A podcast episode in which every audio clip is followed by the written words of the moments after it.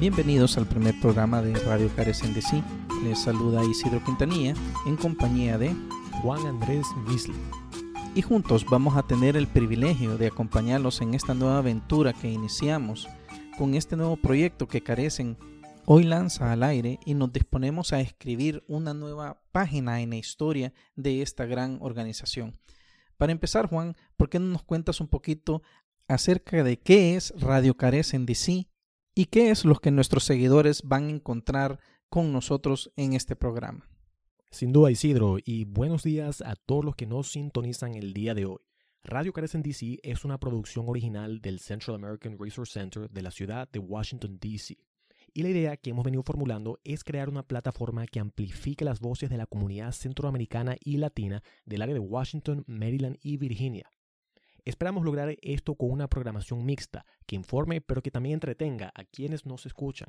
Vamos a dar noticias sobre acontecer migratorio, a promocionar la cultura y el talento local y a informar sobre nuestros servicios y programas. Pueden seguirnos en nuestras redes sociales en Facebook, Instagram y Twitter o escribirnos directamente a radiocarecen.carecends.org.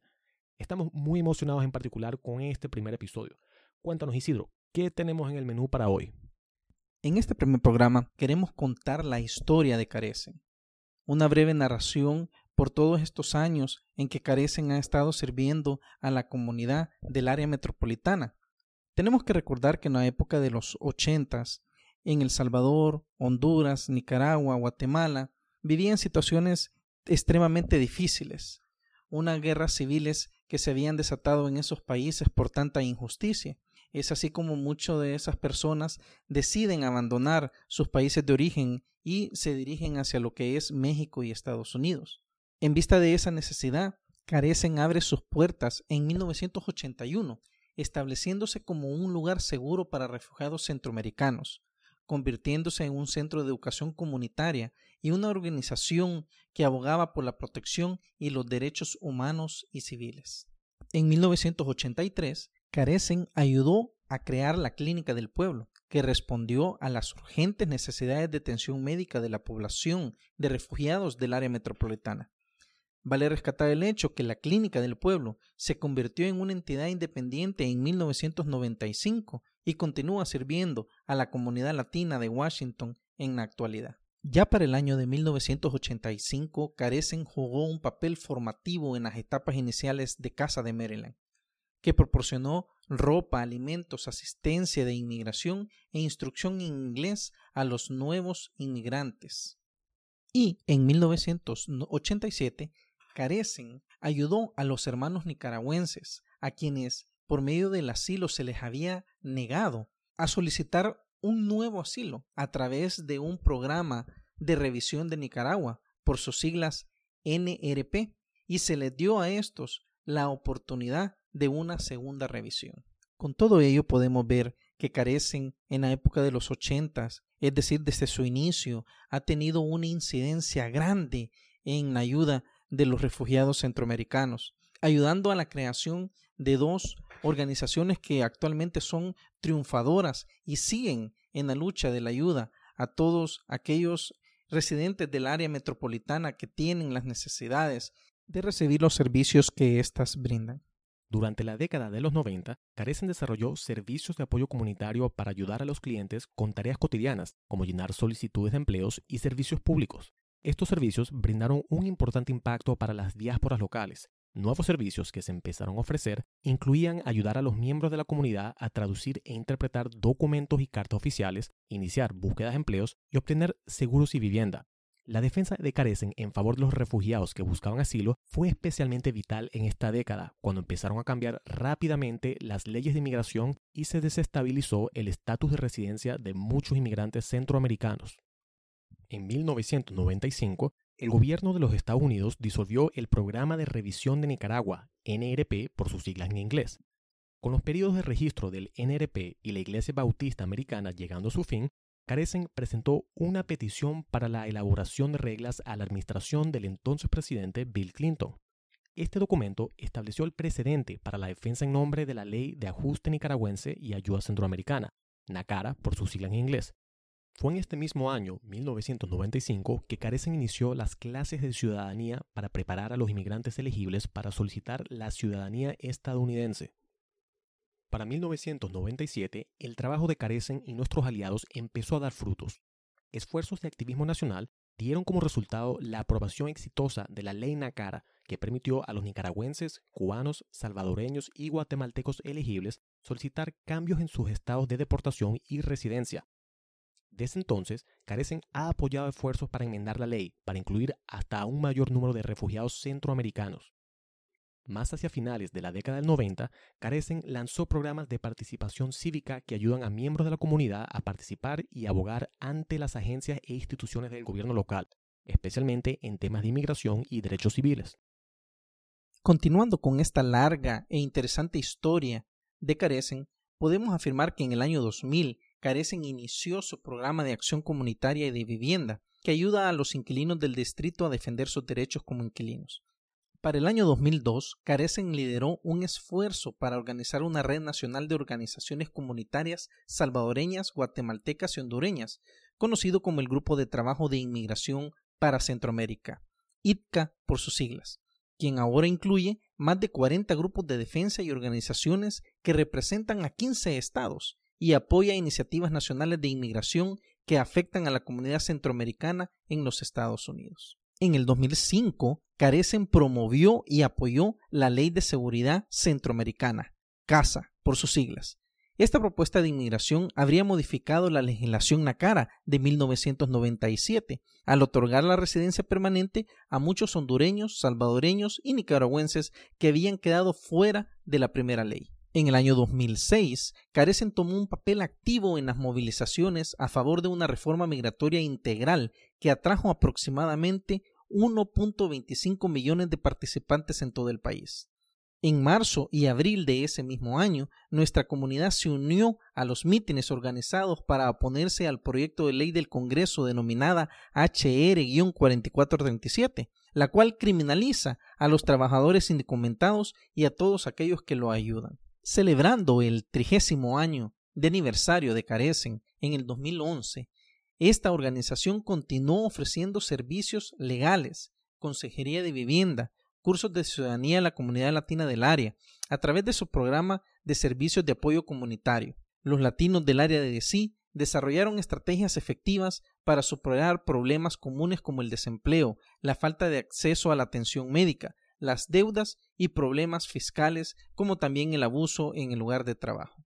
Y es en el año 2012 en donde Carecen se unió a decenas de organizaciones en todo el país para el lanzamiento de la campaña por la residencia permanente, la cual busca el estatus de residente permanente para cerca de 270 mil centroamericanos que actualmente tienen estatus de protección temporal. Esta campaña busca asegurar un futuro más estable y seguro para estas personas, permitiéndoles convertirse en residentes permanentes y poniéndolos en el camino hacia la ciudadanía estadounidense. Hoy en día, Carecen sigue siendo fiel a su larga historia de promover el desarrollo integral de la comunidad centroamericana y latina del área metropolitana de Washington. Carecen proporciona información, acceso, servicios directos y la educación cívica necesaria para que los latinos alcancen un bienestar seguro y estable para sus familias. Todo nuestro trabajo está destinado a facilitar el proceso de transición de los inmigrantes a una vida integrada en su nuevo hogar. De igual forma, nos esforzamos por fomentar la defensa de los derechos humanos y las habilidades de liderazgo para que todos aquellos que participen en nuestros programas y servicios puedan a su vez desempeñar un papel en el avance de la comunidad. En estos momentos procedemos a brindarles ciertos anuncios que carecen por medio de sus diferentes departamentos tienen para todos ustedes. Coméntanos, Juan, acerca de estos. El Departamento de Ciudadanía le recuerda a la comunidad que el registro para las clases de ciudadanía de la sesión de invierno se van a llevar a cabo entre el primero y el 15 de diciembre. El periodo de invierno empieza en enero del 2021 y se le dará prioridad a aquellos que ya hayan sometido sus aplicaciones para la ciudadanía. El programa tiene un costo de 70 dólares para los cursos en persona y 50 dólares para las sesiones virtuales. Por favor, comuníquese con nuestra oficina al 202-328-9799 y regístrese antes de que se nos agoten los cupos. El Departamento Legal tiene una nueva directora de servicios legales. la abogada Genevieve Augustin está de vuelta en Carecen como directora interina por el futuro próximo. El incremento de las tarifas de inmigración que iban a entrar en vigencia el pasado 2 de octubre ha sido al menos momentáneamente detenido. El juez Jeffrey White del Tribunal del Distrito Norte de California ha concluido que el secretario del Departamento de Homeland Security, Chad Wolf, ha estado actuando ilegítimamente desde su posición. El juez también encontró méritos para concluir que la nueva regla afectaría desproporcionadamente a migrantes de bajos recursos. En términos prácticos, los costos gubernamentales para un trámite de ciudadanía incrementarían de 725 dólares a 1.160 dólares. En el caso de aquellos que buscan aplicar para un asilo, la nueva regla suponía un costo de 50 dólares para aplicar más 550 dólares si se buscaba incluir un permiso de trabajo. Con la sentencia del pasado 29 de septiembre, estos y otros incrementos han sido suspendidos hasta previo aviso. No obstante, advertimos a que esto podría ser anulado en cualquier momento, por el cual animamos a la comunidad a finalizar y entregar sus aplicaciones en cuanto antes. Vamos a tomar una breve pausa, los dejamos en la voz de Elena La Fulana con su tema Pueblo Migrante.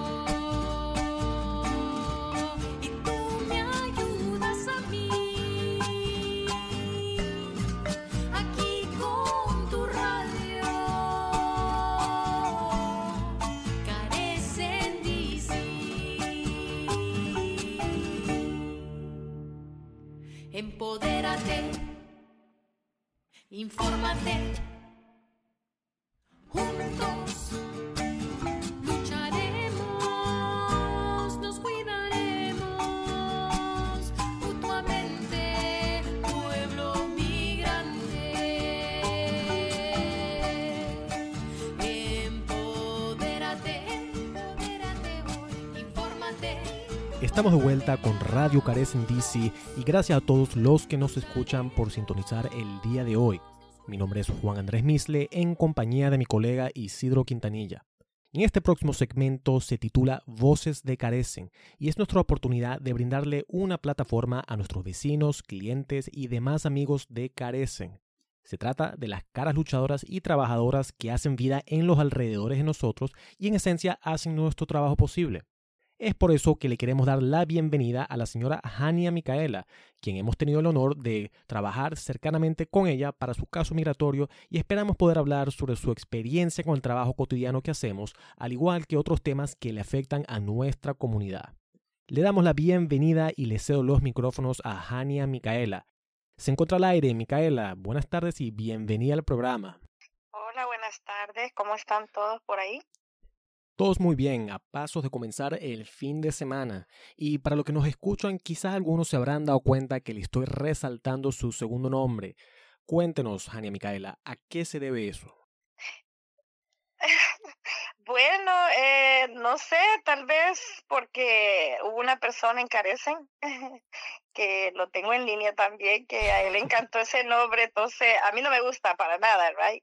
Pero eh, me, me causó gracioso porque eh, la persona que me asistió en mi, ¿cómo se llama? En mi proceso de migración, él me dijo que, ah, qué bonito el nombre, Micaela, y que él deseara, desearía ponerle Micaela a su hija. Él se llama Juan, que lo tenemos en línea, y espero que algún día sea papá y, y en verdad le ponga mi nombre. Fuera un honor para mí. Así es, bueno, le brindamos ese secretico a nuestras audiencias. Sí. A ver, Jania, háblenos un poco de usted. ¿Quién es Jania eh, Micaela? ¿De dónde viene? ¿Cómo llegó a los Estados Unidos? ¿Y qué son las cosas que la mantienen motivada? Bueno, uh, yo vengo de El Salvador y hace años emigré a este país. Uh, vine hace como 30 años Y bueno, ahorita el motivo de que yo todavía sigo en este país es porque tengo mi hijo y quiero sacarlo adelante, eh, ya que en nuestros países no hay mucha oportunidad y por esa razón estoy aquí y porque eh, ya tengo más tiempo viviendo en este país que en mi propio país de origen. La experiencia de Hania en los Estados Unidos es sin lugar a dudas un reflejo de lo que la gente valiente y luchadora ha logrado para crear un sentido de comunidad en este país. Ciertamente muchos de los que estarán escuchando habrán tenido sus experiencias durante su proceso con Carecen, pero en el caso suyo, Hania, ¿cómo fue su experiencia trabajando con nosotros? Usted lleva muchos años en donde nosotros le hemos llevado sus casos. ¿Puede hablarnos de esa experiencia y cómo ha visto el desempeño de Carecen a lo largo de los años? Bueno, yo he visto que he visto crecer a Carecen. Eh, mi esposo, él, eh, bueno, cuando él también se hizo ciudadano, él, este, ah, ahí le hicieron sus papeles y bueno, a mí no solamente eh, lo de la ciudadanía me hicieron, sino que me hicieron lo de TPS, me hicieron lo de la residencia y bueno, hasta por fin que llegué a lo de la ciudadanía. Y sí, pues yo se lo recomiendo a todo mundo.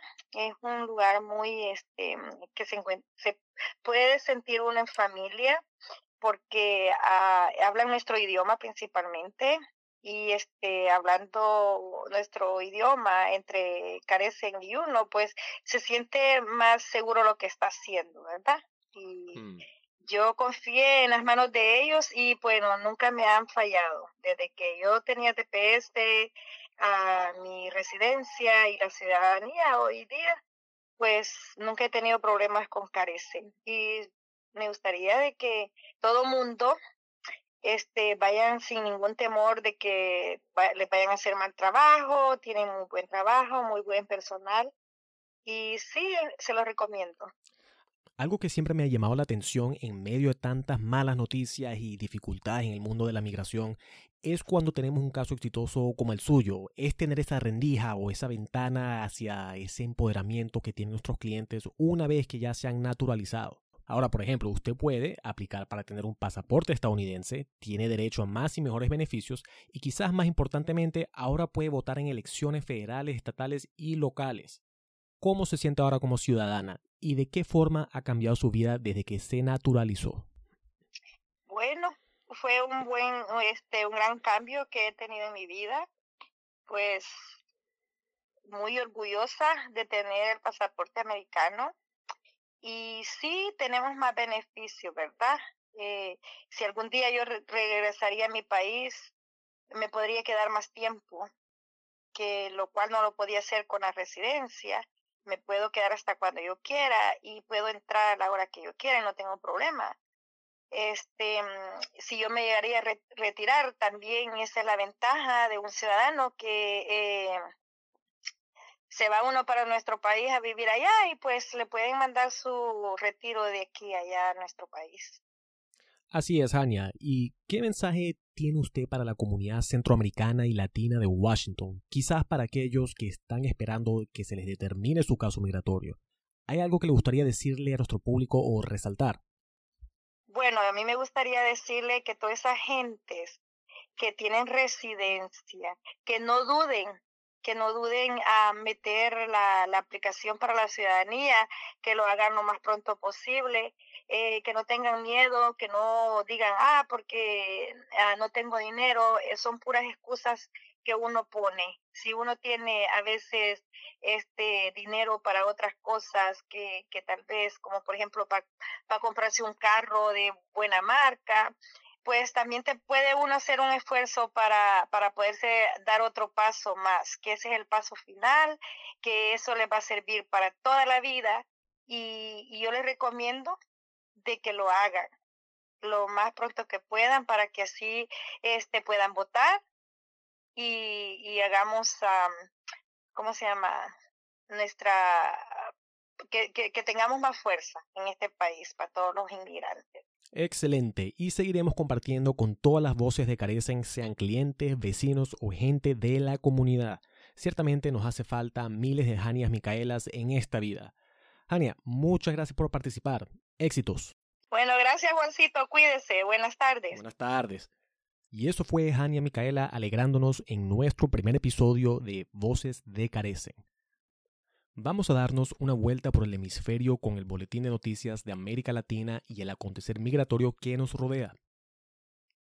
Reportes del Sistema de Aduanas y Protección Fronteriza de los Estados Unidos, o CBP por sus siglas en inglés, indican que equipos de construcción están agregando hasta dos millas por día al muro ubicado a lo largo de la frontera entre Estados Unidos y México. Los avances precisan que la aceleración se debe a que las autoridades han dado luz verde para avanzar construcción en bosques nacionales, reservas de vía silvestre y otras tierras públicas bajo control federal. El Washington Post señala que la administración Trump busca capitalizar en la construcción del muro antes de las elecciones presidenciales de noviembre de este año. Hombres armados en motocicleta asesinaron a tiros al periodista hondureño Luis Almendares en la ciudad de Comayagua, Honduras. Según The Associated Press, Almendares comenzó a grabar la escena del ataque con su teléfono celular mientras seguía con vida. Murió más tarde en un hospital en Tegucigalpa, la capital. Conocido por su estilo directo en Radio Globo y TV Azteca, Almendares es recordado por sus frecuentes acusaciones en contra de la policía y el gobierno hondureño. La Asociación Hondureña de Periodistas dice que 87 trabajadores de medios de comunicación han sido asesinados en el país desde 2001. Solo unos siete de estos asesinatos han dado lugar a procesamientos penales. El sábado 26 de septiembre marcó el sexto aniversario del secuestro de los 43 estudiantes por parte de la policía de Igualá en Ayotzinapa, México. Reuters reporta que las autoridades mexicanas han emitido decenas de órdenes de detención para policías y soldados que aseguran haber participado en la desaparición de los 43 estudiantes en el 2014. Un tribunal español ha condenado al ex coronel salvadoreño inocente Orlando Montano a 133 años de prisión en relación a la masacre de seis sacerdotes jesuitas en la Universidad Centroamericana en 1989. La decisión judicial de a principios de este mes está levantando llamadas una vez más para que El Salvador pueda tratar el caso emblemático, informa The Associated Press. Reporteros Sin Fronteras y PEN International le han pedido a legisladores nicaragüenses rechazar una ley que catalogaría a trabajadores de prensa como agentes extranjeros. La ley propuesta por la administración del presidente Daniel Ortega de Nicaragua se dirigiría a las personas que trabajan para medios extranjeros, pero también a los medios de comunicación locales y a las organizaciones de sociedad civil que reciben financiamiento internacional. El portal The New Humanitarian reporta sobre una ola migratoria de nicaragüenses hacia Costa Rica. Para marzo de este año, más de 100.000 nicaragüenses han huido al extranjero, con al menos dos tercios de ellos uniéndose a cientos de miles de sus compatriotas que ya se han establecido en Costa Rica, donde comparte una larga frontera y estrechos lazos económicos y sociales con Nicaragua. Más de 100 protestas estallaron en 17 de los 23 estados de Venezuela. The Guardian reporta que manifestantes están incumpliendo las reglas de cuarentena exigiendo un fin al empeoramiento de la escasez de electricidad, agua y hasta combustible. El pasado domingo, 27 de septiembre, la policía y las milicias urbanas, conocidas como los colectivos, se han desplegado para reprimir las protestas, con decenas de personas siendo detenidas. La Organización Venezolana de Derechos Humanos, el Foro Penal, informó el lunes que al menos 214 personas habían sido detenidas y cuatro murieron mientras protestaban durante 2020. Un alarmante aumento de la violencia indica una nueva fase en la larga historia de derramamiento de sangre en Colombia, informa The Associated Press. En lugar de los enfrentamientos entre la guerrilla y las fuerzas gubernamentales, la violencia es impulsada ahora por grupos criminales que luchan por territorios y las economías ilegales. Civiles han estado atrapados en el fuego cruzado, con 230 víctimas de masacres en lo que va de año. Es así como llegamos al final de nuestro primer programa, esperando que haya sido del agrado y provecho de todos ustedes, deseándoles que pasen un excelente fin de semana, no sin antes dejarles el siguiente pensamiento. Saber vivir es hacer lo mejor que podemos con lo que tenemos, en el momento en que estamos. Autor Alejandro Jodorowsky, artista y psicomago chileno.